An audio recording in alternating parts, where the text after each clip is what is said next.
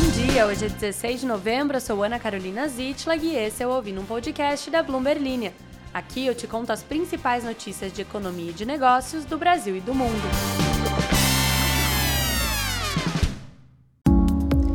Esse podcast é um oferecimento do Ensino Einstein. Investir no próprio sucesso é o que diferencia os verdadeiros líderes. Conheça os programas de gestão do Ensino Einstein e leve sua carreira a um novo patamar. São cursos de atualização, pós-graduação e MBA com abordagem inovadora e que contam com a experiência dos profissionais do Einstein. Acesse gestão.ensinoeinstein.com e torne-se um líder de referência na saúde.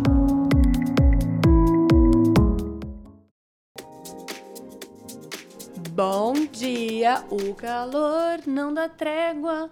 E você que descansou ontem neste feriadão e provavelmente passou muito calor, porque se você está no Brasil, você está passando calor.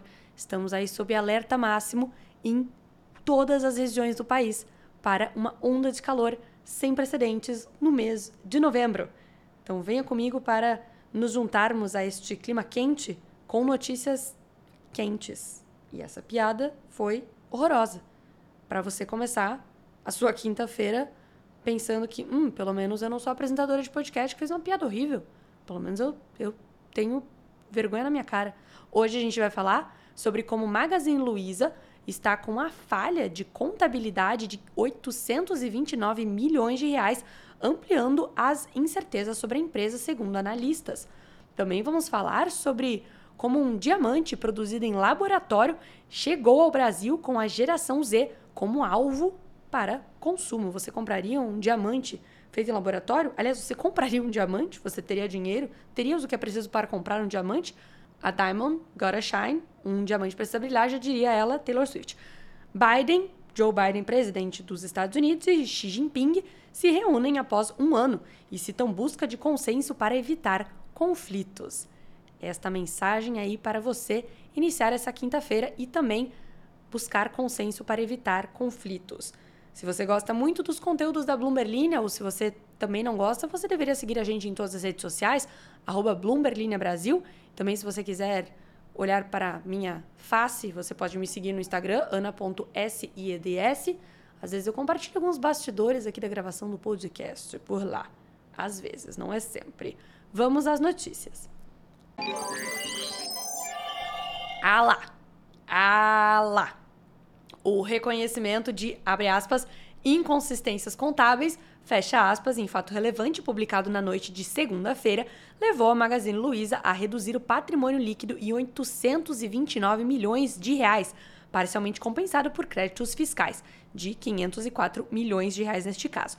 As imprecisões foram identificadas, segundo a varejista, na contabilização de descontos a fornecedores em períodos anteriores. A reserva indevida foi detectada no contexto da investigação relacionada com a denúncia anônima recebida no início de março de 2023, como a Bloomberg notificou no dia 10 de março. A denúncia em si foi considerada infundada pela companhia no fato de relevante de ontem. As ações da companhia fecharam em queda nesta terça-feira. A reação negativa dos analistas ao conteúdo do documento teve presente em relatórios sobre o balanço trimestral da companhia, também divulgado na noite de segunda. Segundo Georgia Jorge, em relatório do BB Investimentos, abre aspas para ela.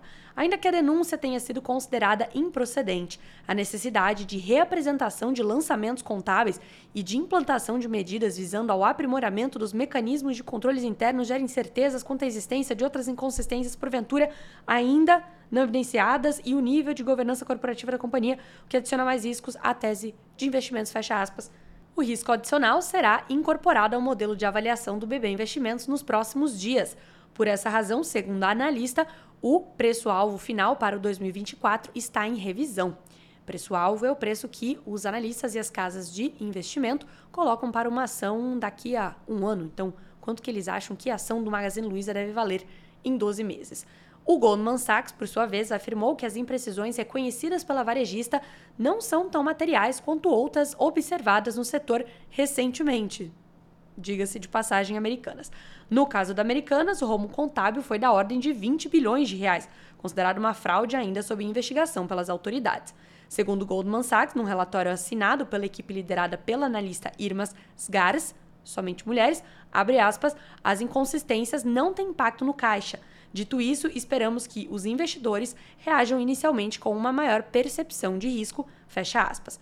Já a equipe do BTG Pactual destacou que o reconhecimento das imprecisões dos lançamentos contábeis abrem espaço para questionamentos sobre as práticas de governança da varejista.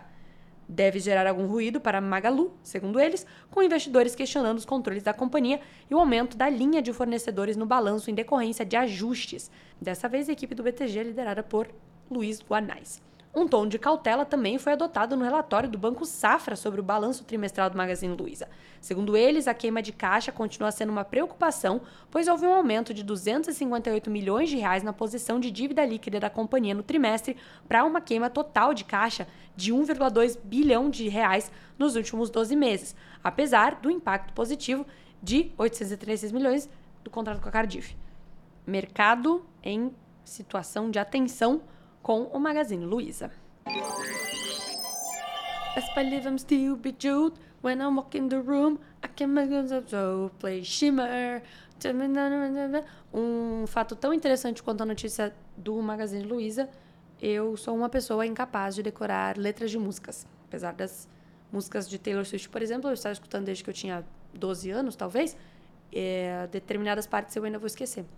Dito isso, eu acabo de cantar um trecho da música Bejeweled, que em tradução livre é tesourinho. Já que a tradução de verdade seria adornado. E essa palavra é extremamente chata, já que em espanhol eles ganharam e a tradução de bejeweled é enrollado. enrollado, que é tipo de joia, é enjo enjoalharado que estou falando isso? Pois agora vamos ler aqui uma notícia sobre Diamantes, a filial da companhia dinamarquesa Pandora, e eu aposto que você não sabia que a Pandora era dinamarquesa, confirmou a Bloomberg Linha a nova previsão da chegada da coleção de diamantes feitos em laboratórios das suas lojas no país, o que acontecerá em 2024, ainda sem uma data precisa divulgada. A Pandora prefere que o produto seja descrito como diamantes de laboratório e não como diamantes sintéticos. Os chamados diamantes de laboratório devem começar a ganhar espaço no mercado nacional. Executivos especialistas independentes do mercado de pedras preciosas ainda buscam dimensionar o potencial da expansão desse novo segmento, que mira principalmente consumidores mais jovens, como da geração Z, que são os entre nascidos entre a metade dos anos 90 e o início dos anos 2000. Em agosto, a companhia com sede em Copenhague incluiu Brasil, México e Austrália na lista dos países com previsão de iniciar as vendas de coleções que usam diamantes de laboratório, ampliando a distribuição geográfica do produto iniciada no Reino Unido, nos Estados Unidos e no Canadá. O cronograma, inicialmente divulgado, previa implementação completa nos mercados no primeiro trimestre. Os preços de joias das coleções, que devem ser colocadas à venda, começam em 290 dólares, segundo o material divulgado em agosto, sem estimativa por hora em reais. Em 2022, as vendas globais de diamante de laboratório cresceram 28%, alcançando 12 bilhões de dólares, segundo estimativas de Paul Ziminski, quase que eu falei esse nome, sei lá como, analista de Nova York e a CNBC na última semana. O especialista estimou que esse mercado deve atingir 18 bilhões de dólares em 2024. O nosso querido repórter Sérgio Ripardo, uma lenda da Bloomberg Linha, que escreveu esta matéria, conversou com a empresária e consultora Ali Pastorini, que integrou o comitê executivo da Bolsa de Diamante do Panamá, a única na América Latina. Segundo ela, a Pandora está seguindo o exemplo da De Beers, a maior mineradora de diamantes do mundo, que lançou a coleção Lightbox há dois anos. O mercado se assustou com o movimento, já que a De Beers representa a mineração tradicional. Só que a empresa provou que ela consegue trabalhar com ambos os produtos. Ao anunciar o cronograma de início de vendas das peças com pedras cultivadas em laboratório no Brasil e no México, o CEO global da Pandora, Alexander Lassik, adotou o discurso de democratizar o segmento de diamantes no mundo com preços mais acessíveis. Mais uma vez, Taylor Swift está à frente de todos, lançou sua música Bejeweled antes disso tudo acontecer. E agora vamos todos aumentar as, é, os plays nessa música pois todos teremos diamantes, aparentemente. Olá, essa é a Ana do futuro. Futuro de alguns minutos após gravar a próxima notícia que você vai escutar agora.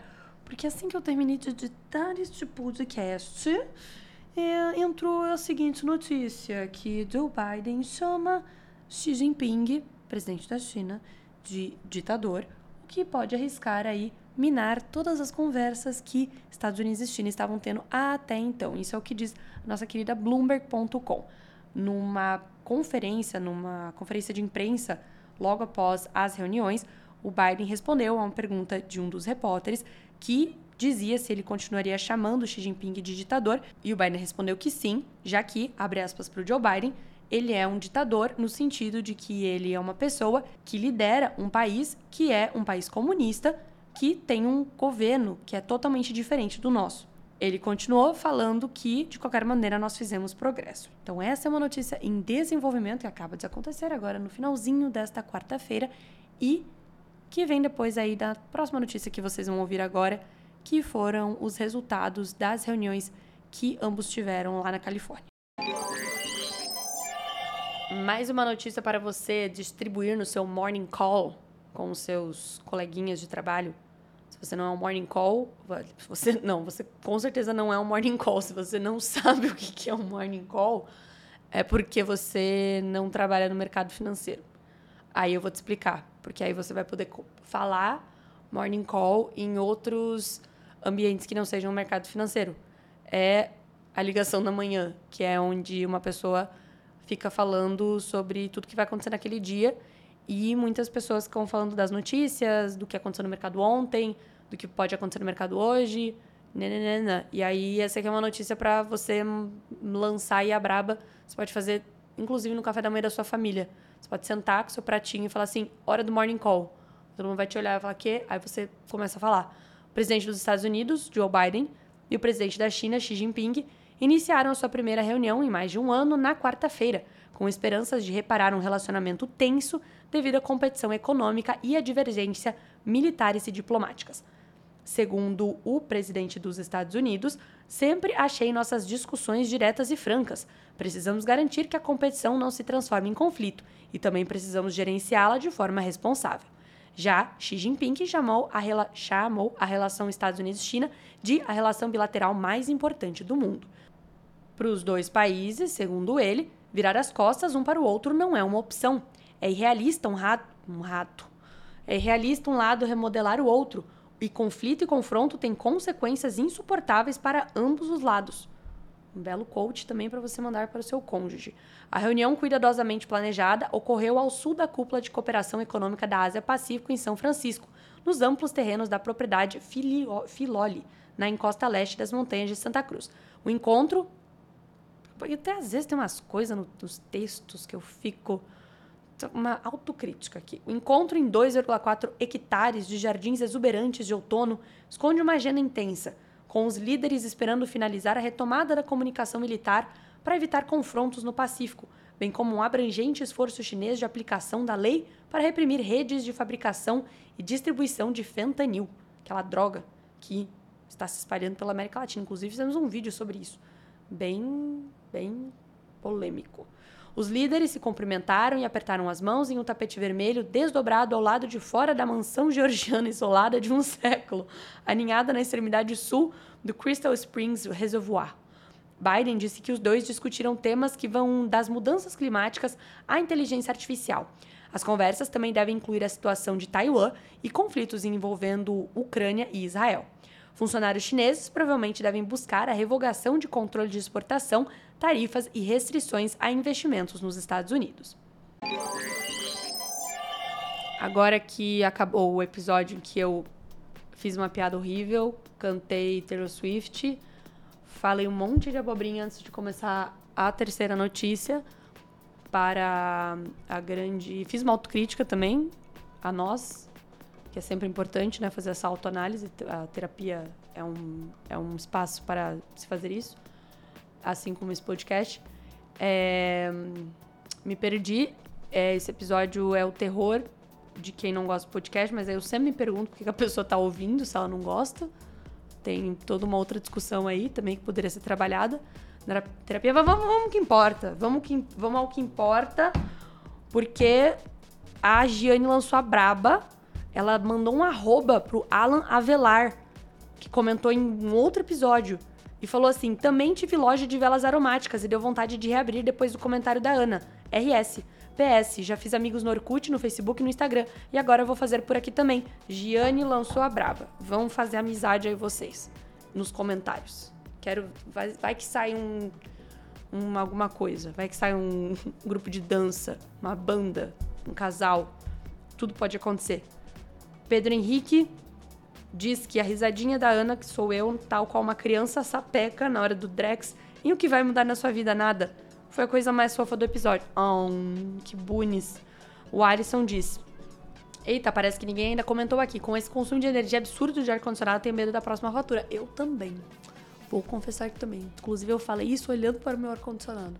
Está ligado? Sou uma, uma, uma mulher privilegiada neste calor paulistano.